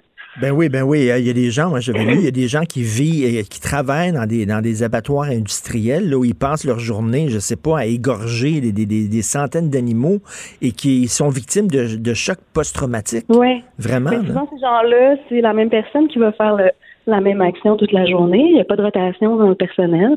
Donc, euh, au niveau de, du petit abattoir, ça serait une des choses à, à changer euh, avant tout. Mais, mais comme vous dites, c'est- que ça, c'est ces militants vegan là, je peux comprendre leur idée, puis tout ça, bon, mais ce sont des purs et durs. Là. Dès que vous mangez un animal, vous êtes dans le camp des Ouais. criminels pour eux autres. là. ben, il manque certainement d'ouverture d'esprit, mais en même temps, moi, je respecte tout à fait le- le- leur point de vue, pas du tout la manière de, de s'exprimer. Pour certains, en, en non, fait, mais, mais, mais dans- vous- faites des. mais- c'est parce que, Mme Cardin, vous faites des pas dans la bonne direction. Il devrait, au, au contraire, encourager les restaurants et les propriétaires euh, comme vous qui, qui, qui, qui font des, ponts dans la, des, des pas dans la bonne que je direction. C'est ce que je pense. En fait, si oui, si peut-être un jour, dans, dans des centaines d'années, on décide communément d'arrêter de manger de, de la viande complètement, ça se fera. Mais pour l'instant, ce qu'on propose, c'est une décroissance progressive. Et puis pour ça, ça prend des alternatives qui plaisent à tout le monde, un genre de compromis. Puis la philosophie de l'éthique animale est très personnelle à chacun. Moi, je chasse, puis j'ai une, j'ai une vision euh, plutôt, euh, on va dire, inspirée de celle des Premières Nations par rapport à, à la valeur euh, sacrée d'un- d'une vie animale. Je, je, je suis triste quand je tue un animal, mais je le respecte jusqu'au bout, là, jusqu'à faire des, des mouches pour la que- pêche avec leurs plumes. Est-ce qu'il y a un côté euh, sacrifice, sacrificiel, presque rituel là-dedans? Est-ce que vous avez Ben oui. peur? Est-ce que vous avez peur que quoi? qu'on commence à dessiner des graffitis sur les murs de votre resto, qu'on brise la Ah, J'ai déjà vitrine? commencé. Il y avait un graffiti euh, qui accompagnait le, Ben le voyons. pot de colle. Un début de graffiti, donc on, Oui. on soupçonne qu'ils se sont fait euh, interpeller pendant l'action. Mais j'ai pas j'ai pas peur. On a le courage de nos de nos convictions. Je pense qu'on s'exprime intelligemment. On n'est pas dans, dans l'agression. Je pense qu'on s'est attiré euh, des, des sympathisants puis que le resto va continuer son beau travail. Là. On n'est pas trop dans la crainte. Ben non, mais en tout cas, votre texte, c'était vraiment, c'était, c'était euh, tout, tout ficelé, c'était de la dentelle. Et, euh, et je dis aux gens, la meilleure façon de lutter contre ce genre de militantisme sauvage-là est d'aller manger au Manitoba et d'encourager ce restaurant-là. Donc, 271 Saint-Zotique Ouest, je suis déjà allé, c'est super, super bon. Le genre de resto dont on peut être fier à Montréal. Merci beaucoup, Mme Cardin. Merci pour votre temps. Merci. Elisabeth Cardin, copropriétaire du restaurant Manitoba. Martineau, franchement, même avec les cheveux gris, il reste un animateur très coloré. Politiquement incorrect. We believe that once you hear those initial presentations, the only conclusion will be that the president has done absolutely nothing wrong. Hey. Alors, c'est le début du euh, procès en destitution de Donald Trump. Nous allons en parler avec Luc La Liberté, euh, analyste politique spécialiste de la politique américaine. Salut, Luc. Oui, bonjour Richard. Et Bonjour. je précise que celui qu'on entendait, c'est l'avocat de la Maison Blanche. Donc c'est pas l'avocat personnel de Donald Trump, mais l'avocat du président américain. Donc c'est important la, la, la nuance. Et il témoignait hier soir, lui, puis on va le, on va le réentendre dans les prochains jours. Mais il a été particulièrement, euh, sinon convaincant, tout le moins convaincu hier. Donc on s'accroche à une défense là, qui nie toute responsabilité du président, qui nie tout reproche qu'on puisse adresser au président dans le dossier ukrainien. Là, il y avait une chicane entre les démocrates et les républicains. Les démocrates, ils savent qu'ils vont perdre le procès, c'est sûr, parce que les, sénateurs républicains vont défendre Donald Trump. Mais sauf que, bon, les démocrates, eux autres, voudraient, euh, bien sûr, d'un long procès qui occupe beaucoup de temps d'antenne pour euh, changer, euh, changer la mentalité, le, changer le, point de vue de- des- Américains en prévision des prochaines élections. Les républicains, au contraire, eux autres, ils veulent que ça se passe extrêmement rapidement. D'ailleurs, ils sont arrivés avec un agenda complètement débile, euh, avec 16 heures d'audience par jour. C'est-à-dire qu'on sait très bien, au-delà de, la partisanerie, ce qu'a fait Donald Trump est grave et ce qu'a fait Donald Trump méritait une procédure de destitution. Donc, on, peut jouer, bien entendu, sur de grands principes. Le jeu des démocrates, il est plus clair dans ce cas-ci. Euh, écoutez, si, si, euh, si on va pas au bout de la procédure et qu'on n'entend pas de nouveaux témoins, puis il y a de nouveaux éléments de preuve qui ont été ajoutés il y a, pas longtemps, les démocrates disent ben, à quoi finalement ce, ce, ce procès-là va tourner à la blague si on ne tient pas compte de l'ensemble des informations. Bien entendu, tu as tout à fait raison. La, logique de Mitch McConnell, qui est le meneur des républicains au Sénat, la logique de Donald Trump, c'est nous, on fait un discours sur l'état de l'Union. Le 4 février prochain, le président fait ça. Habituellement, c'est à chaque année. Il s'adresse aux deux chambres réunies pour faire le point sur l'état de l'Union américaine. Et ce qu'on voudrait du côté républicain, ben, c'est enlever cette procédure-là des pattes de Donald Trump avant le 4 février. Et le calendrier de Mitch McConnell, il s'explique comme ça. Hier déjà, ben, il a fait, euh, il a posé un geste qui peut être considéré comme une ouverture, mais c'était déjà calculé. Il a ajouté deux journées de plus de témoignages, une pour les démocrates et une pour les républicains. Il ne reste qu'un enjeu. Hier, c'était très clair qu'il y a très peu d'ouverture du côté républicain, mais il ne reste qu'un enjeu, puis tu l'as assez bien résumé. Euh, Va-t-on entendre de nouveaux témoins? Et ça, il y a oui. des républicains, il y a des républicains qui le souhaitent. On dit, ben, quelque part, c'est notre façon à nous de montrer patte blanche ou de montrer qu'on est ouvert. Euh, en même temps, bien entendu, ben, on ne contrôle pas le témoignage de ces gens-là. Entre autres, John Bolton, qui est l'ancien conseiller à la sécurité nationale du président Trump, euh, c'est un peu ce qu'on pourrait appeler un loose cannon hein, dans ce dossier-là. C'est imprévisible, c'est un joker. On ne sait pas si ce qu'il va dire peut être incriminant pour l'administration ou encore s'il va faire preuve de solidarité. Mais dans les deux cas, on ne sait pas trop, j'ai l'impression, comment jouer avec cette patate chaude-là. On discute même, Richard, pour te montrer jusqu'où on est prêt à aller dans ce dossier-là. Euh, on avance même, c'est des rumeurs, mais assez sérieuses, qui disent que les démocrates seraient même prêts à échanger un témoin pour un autre. C'est-à-dire, donnez-nous John Bolton, qu'on veut absolument attendre, et en échange de ça, nous, on va demander à un des deux Biden de témoigner. Parce qu'on rappelle, on se rappellera que le président Trump, lui, euh, est embarqué dans ce qui, jusqu'à maintenant, est une théorie du complot, mm-hmm. qui dit que Joe Biden et son fils Hunter ont comploté ensemble. À l'époque où le, M. Biden était vice-président, il, euh, son fils se serait servi de ses contacts pour exercer du chantage et faire plus d'argent avec la compagnie gazière pour laquelle il œuvrait à ce moment-là. Donc, les démocrates seraient même prêts à dire, écoutez, on veut entendre Bolton, puis on vous donne, on vous livre un des deux Biden en échange. OK.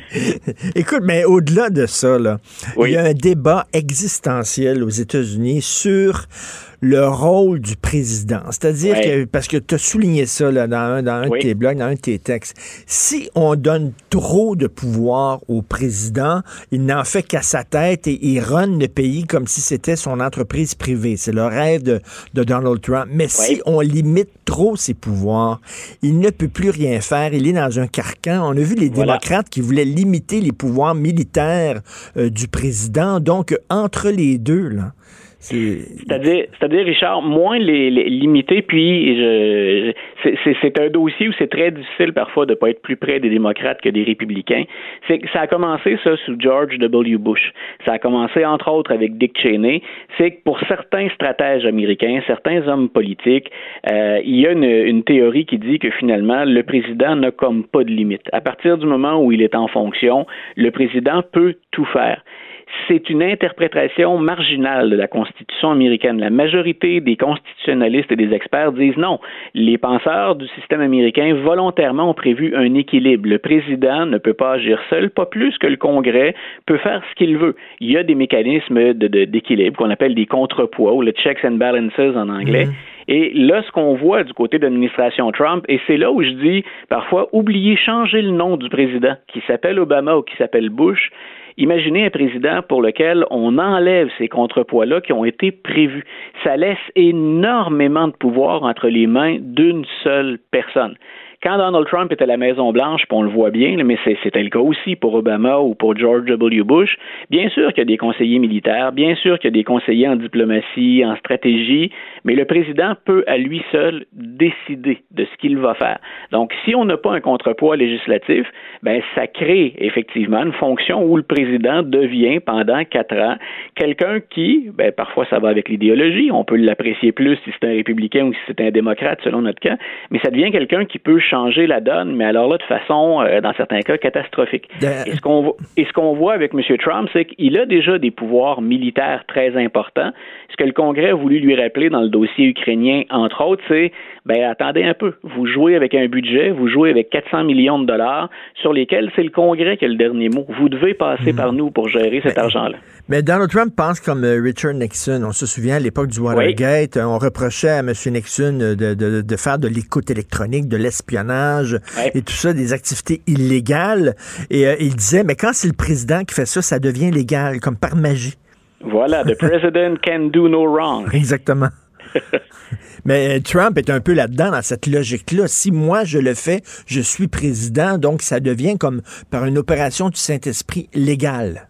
Ça devient très, très légal. Et, là où je disais, et je répète la même chose depuis un certain temps déjà, là où c'est troublant, c'est euh, M. Trump est allé dans, les retombées jusqu'à maintenant plus loin que ce que fait Richard Nixon. Pour Richard Nixon, on parlait de politique intérieure, on parlait d'un parti rival quand on parle d'écoute électronique.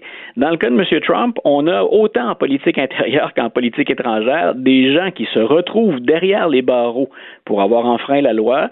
Et ce qu'ils disent, eh, généralement, c'est on le fait à la demande de Donald Trump. Donc, on- autant sur la scène internationale qu'au plan, par exemple, euh, d'avoir enfreint la loi électorale, le cas de son ancien avocat personnel, on en a six qui sont derrière les barreaux.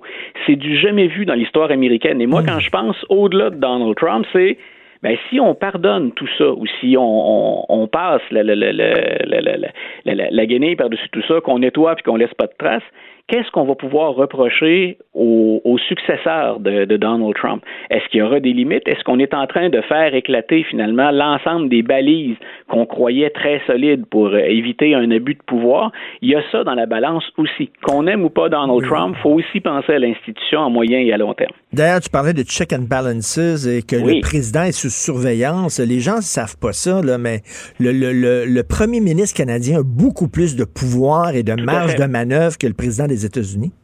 Tout à fait, parce que surtout dans, ben, moins là, parce qu'on est dans un gouvernement minoritaire avec Oui, M. Trudeau, oui. mais dans un gouvernement majoritaire, puis considérant la ligne de parti, puis ici la ligne de parti, elle est claire, elle est nette, sauf certains votes où le chef, le premier ministre, va dire, ben écoutez, je, je délie finalement euh, mes, mes, mes députés de, de, de la ligne de parti.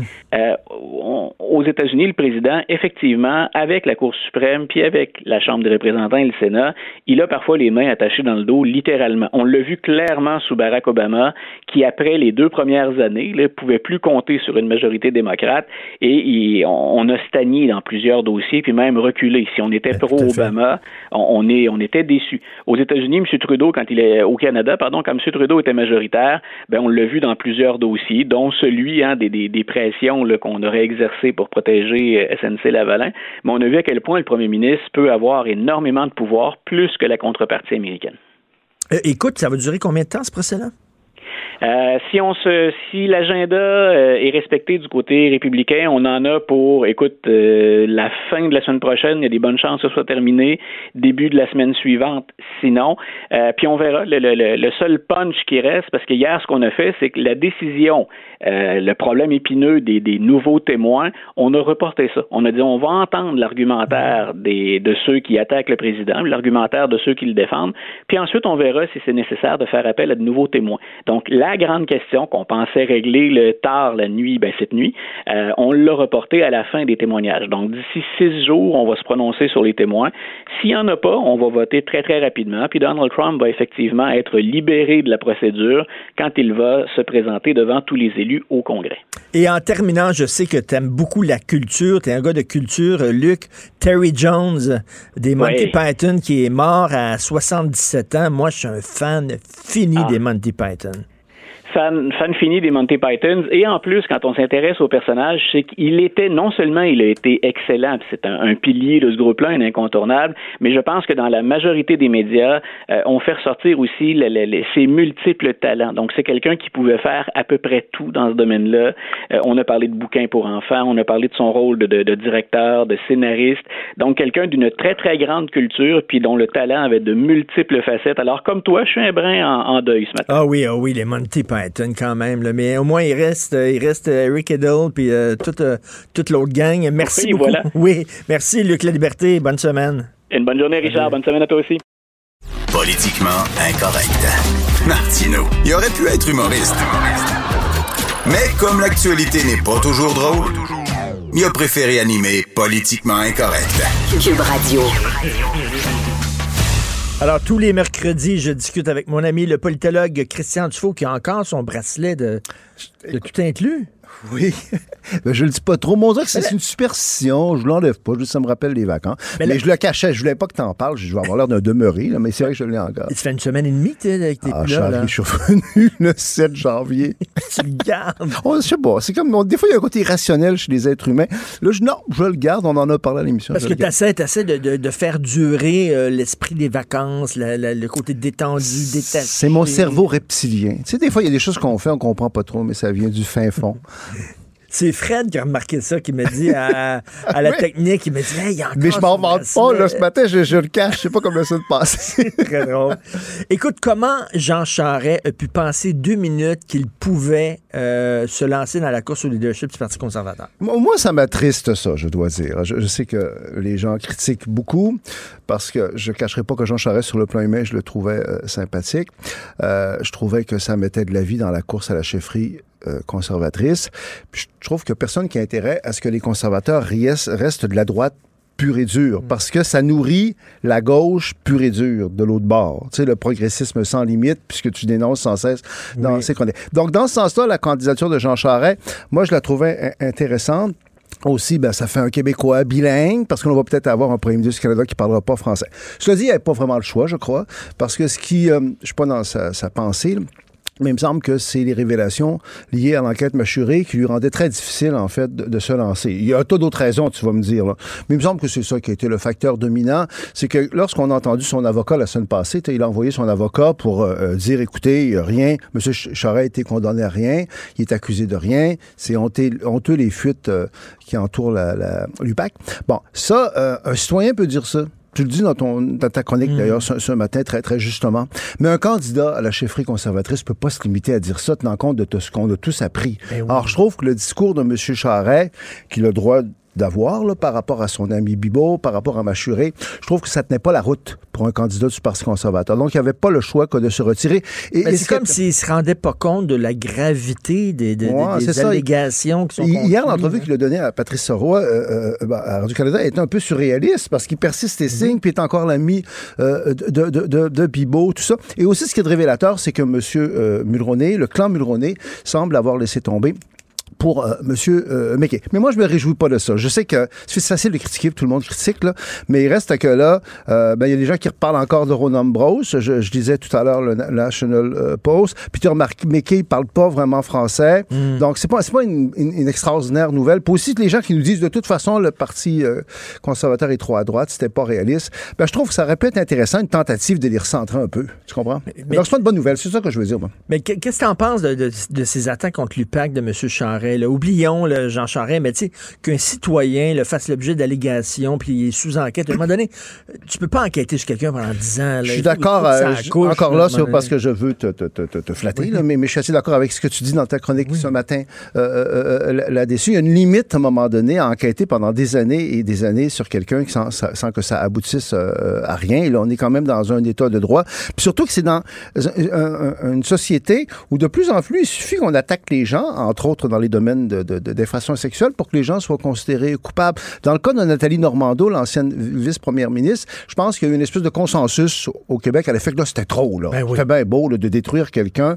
Il y a des limites. Donc, l'UPAC, M. Chara l'a quand même rappelé, puis il avait raison, c'est quand même une institution qui est considérablement décrédibilisée. Puis s'ils veulent re- regagner le- leur crédibilité, là, c'est pas avec l'affaire Charest qu'ils vont le faire. là, il y a des gens qui disent, voyons donc, comme si le premier ministre pouvait pas savoir ce que faisait Marc Bibot. C'est sûr qu'il était de mèche, mais ça prend des preuves. Ça prend des Ça preuves. prend On des est dans un état euh, euh, de droit. Et comme citoyen, en tout cas, jusqu'à nouvel ordre, euh, son- ce, que, ce que dit son avocat, ça, ça se justifie, mais pas comme candidat au Parti conservateur. Tu peux pas pr- prétendre euh, diriger le gouvernement du Canada, puis attaquer le, le gouvernement Trudeau sur, dans le domaine de l'éthique, alors que tu as une version qui est pas crédible pour bien du monde. ça montre à quel point c'est très difficile d'accuser, de porter des accusations contre des des gens qui sont à ce niveau-là, parce que regarde, c'est un politicien habile, il est intelligent, M. Charest. Si effectivement il est à une mèche avec Marc Bibot, là, il n'a pas laissé de traces, là, il n'y a rien d'écrit là-dedans, il n'y a aucune preuve. Là, tu sais, c'est... Ben, c'est peut-être parce il a pris que- ses distances avec Bibot en disant Tu fais ce que tu as à faire, puis moi, je. je Ben, je c'est sûr que dans la politique, en, en général, euh, les gens qui travaillent avec les politiciens de haut niveau vont essayer de les protéger. Mais je te dis, je suis content, moi, que ça soit difficile jusqu'à un certain point d'accuser les gens. Là, c'est bien beau, là, la justice euh,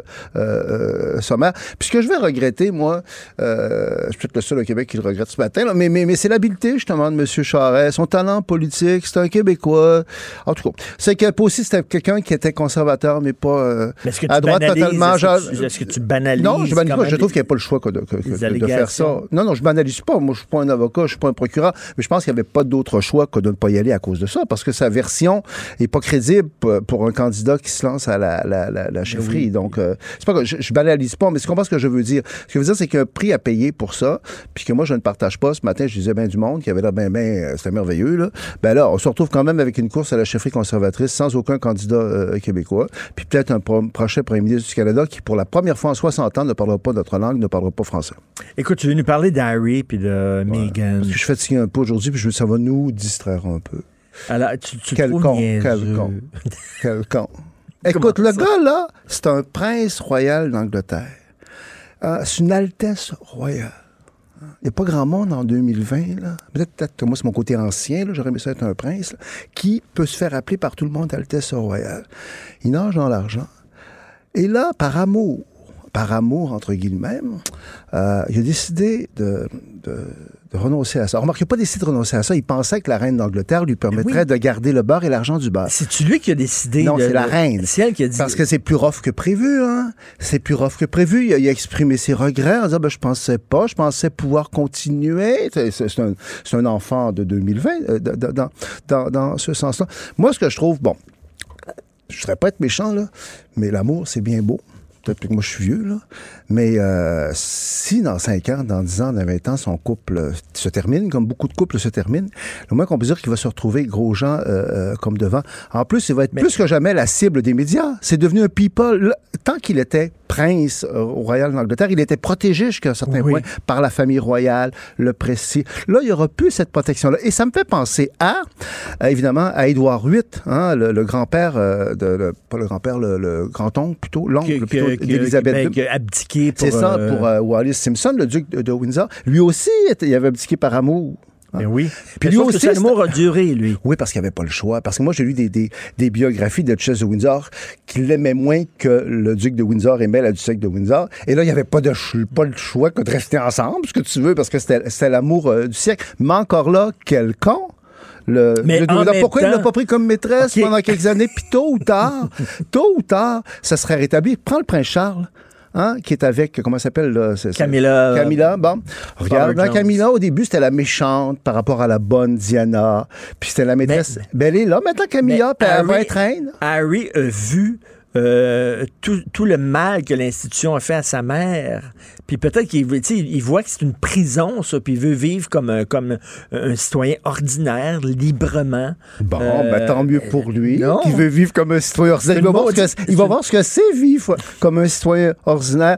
Euh, il va voir que euh, il, il sort d'un monde de privilèges. Hein, c'est, un, un prince, c'est un altesse royale. Il nageait dans l'argent. Il va voir ce que c'est la vie du monde ordinaire. Déjà, la reine, moi, j'ai, moi, j'ai aimé la reine, hein, parce qu'elle a beau avoir 92, 93 ans, elle a un côté, le devoir, et un peu rough. là. Quand elle lui demande de rembourser les travaux de 2 millions qui ont été faits à leur résidence aux frais euh, du public. Donc, évidemment, on est dans la Mais pipolerie. un, un prince dans une cage ou un citoyen euh, libre? Ah, moi, j'aime vraiment mieux être un prince.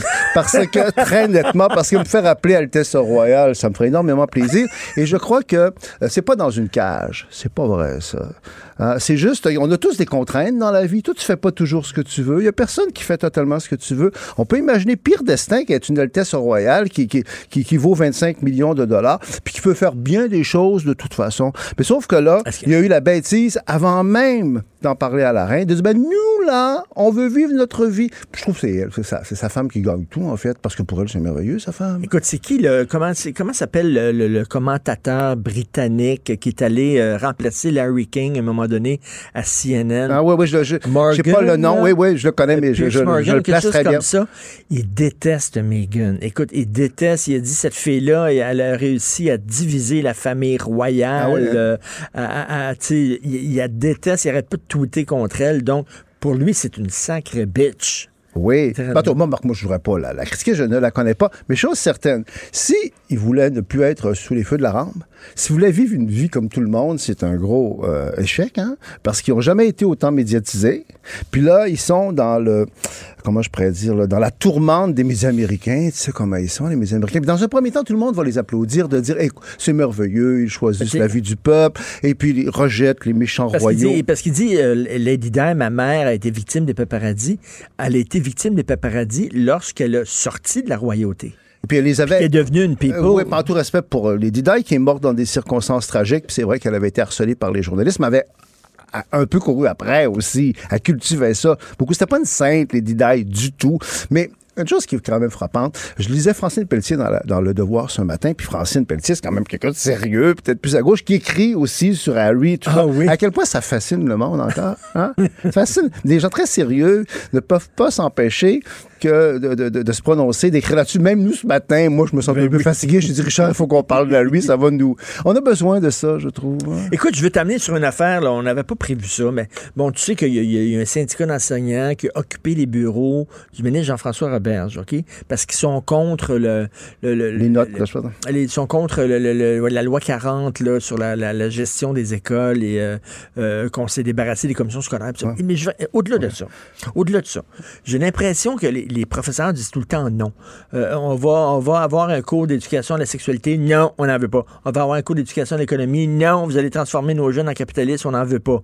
On va transformer le cours d'éthique et culture religieuse. Non, on en veut. On dirait que c'est tout le temps une fin de non-recevoir de la part des profs. Non, non, non, non, non. Parce Je suis tanné de ça, des syndicats qui veulent rien savoir. Dès que le gouvernement propose quelque chose, non, non, non. Puis là, on a, on a un gouvernement qui veut changer beaucoup de choses. Ouais, ouais. OK? Puis là, c'est comme tout le temps une fin de non-recevoir de la part des syndicats.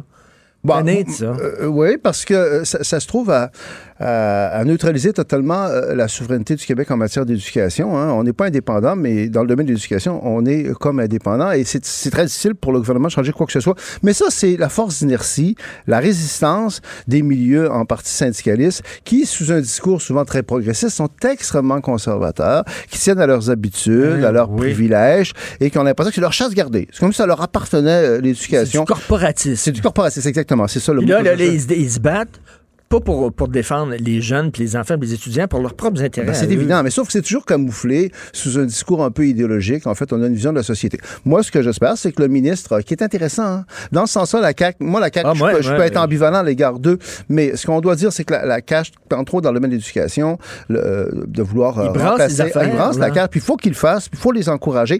Mais c'est ça la vie, c'est difficile. On est dans une démocratie, puis on est dans un système où il y a beaucoup euh, de privilèges, puis de, de, de, de, de- de droits acquis. hein. Il veut remettre en question, par exemple, l'ancienneté. Parce que là, euh, il y a des classes difficiles, des classes avec des colos, Mm. et tout ça. Et euh, là, les, les, les plus vieux profs, les vieux profs disent, nous, on, on veut pas, tu sais, ça, on est rendu vieux, puis tout ça. Là, non, non, donnez ça aux jeunes. Mais là, tu te retrouves avec des classes extrêmement difficiles, puis on donne ça à des jeunes qui, qui arrivent de l'école, qui arrivent de l'université, puis après ça, ce qu'ils font, c'est que ces jeunes profs-là décrochent après un an. Ben, c'est de trouver un équilibre là, on veut changer justement l'ancienneté, puis ils disent, non, non, non, on va tout le temps, non. C'est c'est de trouver un équilibre, en fait, entre la défense des droits des travailleurs, parce que c'est quand même euh, légitime, puis aussi euh, l'intérêt des enfants, euh, puis l'intérêt euh, du Québec comme tel. L'ancienneté, tu sais, moi, j'ai travaillé à un moment donné, il y a longtemps au gouvernement, puis c'est vrai qu'à un moment donné, l'ancienneté, c'était tellement la, la valeur suprême que ça passait avant tout le reste, même si euh, parfois, il y avait des gens pas compétents qui avaient une promotion parce qu'ils ils avaient de l'ancienneté. Mais tu sais, les syndicats, comment ils appelaient ça, euh, la- la- la- l'ancienneté, que quand on voulait renoncer à, à l'ancienneté puis qu'on voulait donner des promotions aux gens sur la compétence, on appelait ça la promotion par amour. Autrement dit, c'est des privilèges, c'est des passe-droits. Alors que l'ancienneté, le bon côté de l'ancienneté, Richard, là, toi, là, t'as, t'as un certain âge, t'as une certaine expérience. Moi, j'ai un certain âge, j'ai une certaine expérience. C'est très facile à calculer.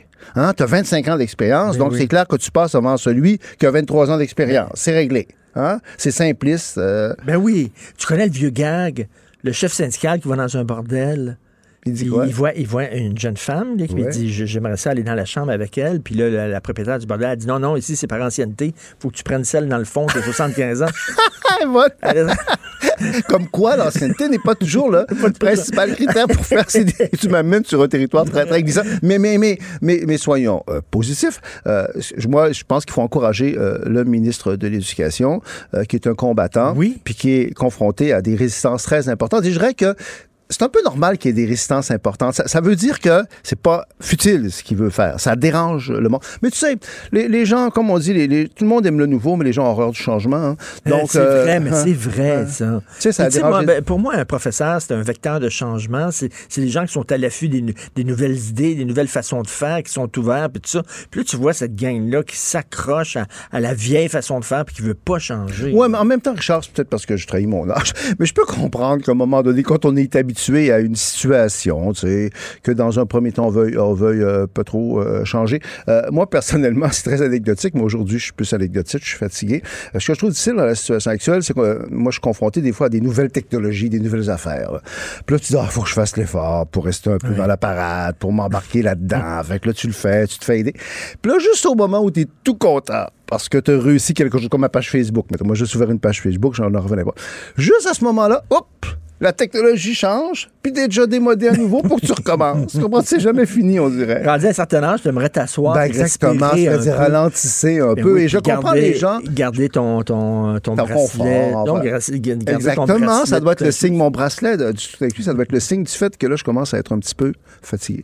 Écoute, j'ai l'impression, parce que moi, tu, tu m'as convaincu avec tes arguments euh, sur euh, la proportionnelle et le changement de, de mode de scrutin. J'ai lu ton livre et tu m'as vraiment convaincu. Merci. Je pense que lorsque le Québec parle, on doit parler d'une voix forte face à Ottawa. On doit être fort. Puis moi, j'ai peur que la proportionnelle, ça fait qu'on se chicane entre nous autres. On a un gouvernement à l'italienne, puis ça dilue les forces du Québec.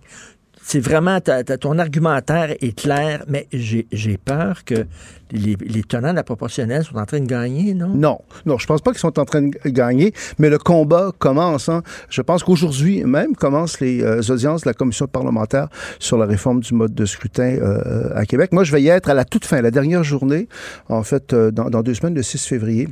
Je vais comparaître, en fait, pour euh, euh, faire valoir ma position à l'effet qu'une réforme du mode de scrutin, ça va affaiblir le pouvoir québécois au sens large, puis euh, le poids politique de la majorité francophone. Mais c'est vrai qu'il y a une espèce de tentative de coup de force. Ça, ça me frappait dans la presse de lundi. Moi, ça m'a beaucoup choqué. L'article qui annonçait les audiences disait tous les intervenants qui vont y être, en fait, sont pour la réforme du mode de scrutin. Ils veulent des améliorations au système. Moi, j'ai écrit à la journaliste en disant, ben, c'est de la désinformation. Là, je m'excuse, il y a des gens qui sont contre. Il y a beaucoup de gens qui sont Euh, demain, je publie dans la presse un, texte euh, que j'ai beaucoup travaillé là-dessus, qui s'appelle d'ailleurs, euh, mon Dieu, le, le manque du courage du PQ, quelque chose comme ça, à partir aussi de l'intervention de Frédéric Bastien, le, le- le- le- le probable candidat à la chefferie du PQ hier, hier dans le devoir. En tout cas, et et- et il y a beaucoup de le. PQ appuie ça?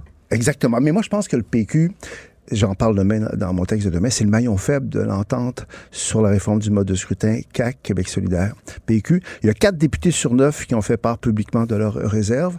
Euh, on peut douter que le chef intérimaire Pascal Bérubé, puis le responsable du dossier Harold Lebel, qui sont des députés de région, sont enthousiastes pour cet héritage funeste-là de Jean-François Lisée. Et Frédéric Bastien, qui est un franc-tireur, pour qui j'ai beaucoup de respect, comme disait Mario Dumont, il a plus fait pour le nationalisme au Québec en une semaine que le PQ en un an. Quand il a attaqué la crédibilité là, de la juge en chef de la Cour suprême sur la loi sur la laïcité. Donc, euh, Frédéric Bastien demande carrément au PQ de ressortir de l'entente en disant Hey là, ça va faire le masochiste. là. C'est la deuxième entente signée par Jean-François Lisée qui va profiter à Québec solidaire essentiellement, après Ben l'entente oui. sur la convergence. Et en toi et moi, si le PQ se retire de l'entente, euh, parce que là, il y a une course à la chefferie qui arrive, ça va être dur pour le PQ d'accepter le projet de loi alors qu'il y a une course à la chefferie dont un candidat, ou il y a un candidat qui conteste l'entente, peut-être d'autres vont le contester, hein, peut-être que le... le, le, le- C'est Québec solidaire que tout a gagné. de Exactement. ça. Et comment ça se fait que le PQ, encore, après parce Jean-François qu'il Lisée, manque, parce qu'il y a un courage euh, euh, euh, qui, qui est pas là. Et je pense, et, et n'oublions pas une chose, là, François Legault, en fait, en fait c'est un marché dupe ce dossier-là. C'est incroyable. C'est que la majorité, euh, je pense, de la classe politique a des doutes à l'égard de cette réforme-là. Il est inquiète à l'égard de cette réforme-là, mais on est empêtré là-dedans. On ne sait pas comment s'en sortir. Euh, la plupart des politiciens québécois, sauf euh, Sonia Lebel, la ministre de la Justice, puis sauf Québec solidaire, là, les gens ont des réticences. La majorité des, députés sont contre. Moi, j'ai pas de doute là-dessus, mais on ne sait pas comment se désempêtrer de ça. Et Ben n'oublie oui, pas une chose, sortir. que François Legault a bien dit lorsqu'il a déposé le projet de loi en septembre. Pour que la loi soit adoptée, il faut que l'entente entre les trois se maintienne. Donc, il suffirait que le PQ se retire, c'est fini. Il n'y a pas de loi, il n'y a pas de référendum, il n'y a rien. Donc, c'est pas fini, Richard, du tout, ce dossier-là. Mais c'est vrai qu'il y a l'espèce de, de tentative de coup de force d'une élite qui veut nous faire croire que les Québécois veulent la proportionnelle. Écoute, devant la commission parlementaire euh, va comparaître euh, la, co- la coalition pour la réforme démocratique. Ça, c'est 70 organismes. Euh, on est dans le corporatisme échevelé qui prétendent, pré- euh, prétendent représenter euh, 2 millions de Québécois qui veulent la proportionnelle. Il y a 2 millions de Québécois. c'est les syndicats, puis ça, puis ils n'ont jamais consulté leurs membres. Exactement. Ben, Et sur les Ben, je 36 personnes qui vont comparaître devant la commission, 36 personnes et organismes, il y a 13 syndicats. Il y a 13 syndicats qui vont radoter la même affaire. Pendant ce temps-là, Frédéric Bastien, qui a demandé à comparaître, attend encore sa réponse. La commission semble vouloir euh, préférer euh, le radotage de 13 syndicats qui vont dire exactement la même chose. syndicats qui n'ont pas consulté leurs membres et qui disent Donc, c'est pas du tout un, combat qui est, c'est Mais un combat qui est majeur. C'est comme pour le- dans l'éducation. C'est un combat majeur. Et moi, je lâche pas. Je vais être là dans deux semaines. Mais je dois dire que lundi, j'étais en beau quand j'ai lu l'article. Ben, on, va, on va te lire demain dans la presse ta réponse. Merci beaucoup, Christian. Ça m'a fait plaisir. Bonne Merci, journée. bonne semaine. Bonne semaine. Jonathan, tu as écrit une sacrée bonne chronique aujourd'hui.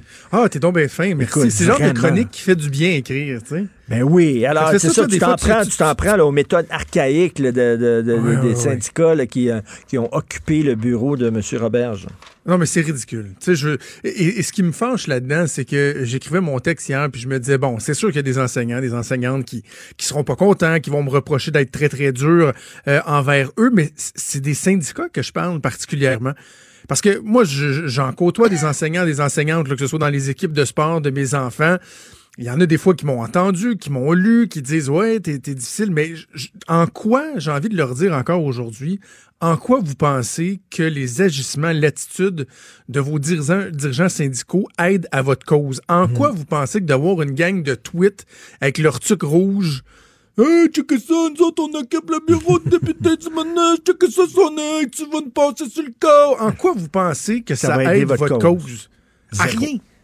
Rien, rien. Puis tantôt, dans l'ouverture de, de mon show, je vais lire euh, un courriel que j'ai reçu euh, qui m'a tellement fait plaisir. Là. Un conseiller syndical. Un conseiller Ah, syndical, oui. Richard, qui, dit, qui me dit Tu es tellement dans le mille. Il dit T'es dans le mille, t'as pas idée comment. Des, des, des, des espèces de dinosaures du syndicalisme qui refusent de se moderniser, qui refusent de comprendre que les vieilles tactiques d'antan, l'intimidation à outrance, ça ne fonctionne plus auprès du public, qui se tirent dans le pied en série. Tout on peut finir par comprendre un moment donné. Là. Non, puis on s'en parlait souvent, euh, toi puis moi, quand on co-animait ensemble. Tu sais, les, les- qui disent toujours non, non, non, non. Dès que tu arrives avec une nouvelle idée, un nouveau truc, un, Non. un- non. Non. C'est fatigant, ça? Hey, les as-tu entendu dire une chose de bonne, toi, sur Jean-François Roberge depuis qu'il est arrivé en poste? Rien. Tu sais, faut le faire quand même. Le, gars revoit le cours d'éthique et culture religieuse qui était tellement critiqué. Euh, on réinjecte, le gouvernement réinjecte massivement de l'argent dans le milieu de l'éducation. Le premier se dit c'est notre priorité. Ils disent, savez-vous quoi, les négociations, le renouvellement de conventions collectives, pour une première fois, on fera pas ça mur à mur. On va y aller aux besoins, à la pièce, notamment parce qu'il y a des secteurs comme dans l'enseignement où on doit rémunérer davantage, on doit mieux euh, les soutenir tout ce que tu entends, c'est, c'est de la. Hey, puis là, ils ont une pub là, qui ont sorti. Là. T'sais, jamais on n'aura vu un tel mépris envers les enseignants et les enseignantes. C'est, Ah, c'est non, ça ne passera pas. C'est... De quoi vous parlez, là? Le Ah, gouvernement, il veut vous aider. Marchez donc avec eux. On n'est pas en train de dire que tout est parfait, Mais marchez avec eux. Aidez-les à trouver des solutions plutôt que de les confronter tout le Christian, temps. Christian veut dire une petite affaire. Moi, Jonathan, je trouve que c'est une démonstration, en tout cas en ce qui me concerne, du fait qu'on a un très bon ministre de l'Éducation. Parce que c'est- hein, ça démontre ça. Parce qu'il brasse la cage. Puis cette opposition-là, qui est viscérale, qui est pas rationnelle, moi, ça me fait le valoriser le ministre de l'Éducation, Roberge. Au Québec, c'est tellement tentant d'être mollasson, puis de toujours être dans le consensus, puis de rien faire. Voilà, et on Mais a un je- ministre qui veut. C'est, Tout tout à parfait, fait. là. Il y a- on aura l'occasion de critiquer son bilan éventuellement, mais on peut-tu le laisser au moins avancer un peu? Ben, tout à fait. Alors, Voilà. tu vas parler de ça? Euh, ben, je vais revenir là-dessus un peu en intro. J'en avais parlé euh, hier, mais on va aussi faire un suivi avec un, un chroniqueur euh, pour le du site motoneige.ca. On a vu la tragédie au lac Saint-Jean, un, Oui. motoneigiste qui a perdu la vie, cinq autres qui sont disparus. Il me semble que ça arrive souvent. Euh, on va parler de ça, se poser des questions notamment sur qui peut devenir guide euh, de motoneige. Et également, on va parler avec la psychologue Nathalie Parent. On a vu l'article ce matin, le 67% des élèves du secondaire 1 qui souffrent de l'anxiété de performance. Pourquoi donc? C'est ça, je vais essayer de comprendre pourquoi. Sais, Est-ce Hmm. qu'on est qu'on exagère? On Je comprends vraiment- pas. Je comprends pas que ça soit ils sont si angoissés que ça. Je comprends pas. Surtout que le- et là dans l'article ce matin on parle des, des programmes particuliers par exemple là, tu sais, au secondaire que des gens leur dit bah si tu vas aller dans un programme particulier par exemple de sport art et lettres whatever euh, ça met beaucoup de pression mais en même temps on a l'impression que jamais les- je vais être bien clair dans ce que je dis parce que je comprends que dans- à l'extérieur dans la société il y a une pression qui est forte qui est exercée là tu sais bien paraître les médias sociaux et tout mais quand on parle de la performance à Ben, à l'école l'école, là, c'est- pas- c'est pas n'inquiète-toi très pas, dur, on va l'ajuster ta Ben note, oui. Tu, tu couleras pas. Ben on oui. On, on donnera pas les notes des autres pour pas que tu te sentes mal. Ben oui, ils sont puis- pas si sévères. Puis le, le cul de la performance à l'école québécoise. Je sais pas. Et que- je sais pas. pour- comment ça se fait qu'ils angoissent tant que ça? Je pense que c'est les médias sociaux. En tout cas, on verra. là. On t'écoute bien sûr avec Maude. D'ailleurs, parlant Yes. de Maude, beaucoup de gens nous ont aidés aujourd'hui pour l'émission. Merci à Maude, merci à Marie-Pierre, merci à Luc, merci à Sébastien, merci à Fred de Rio qui était au micro et à la console. On se reparle demain à 8 h. Passez une excellente journée politiquement incorrecte.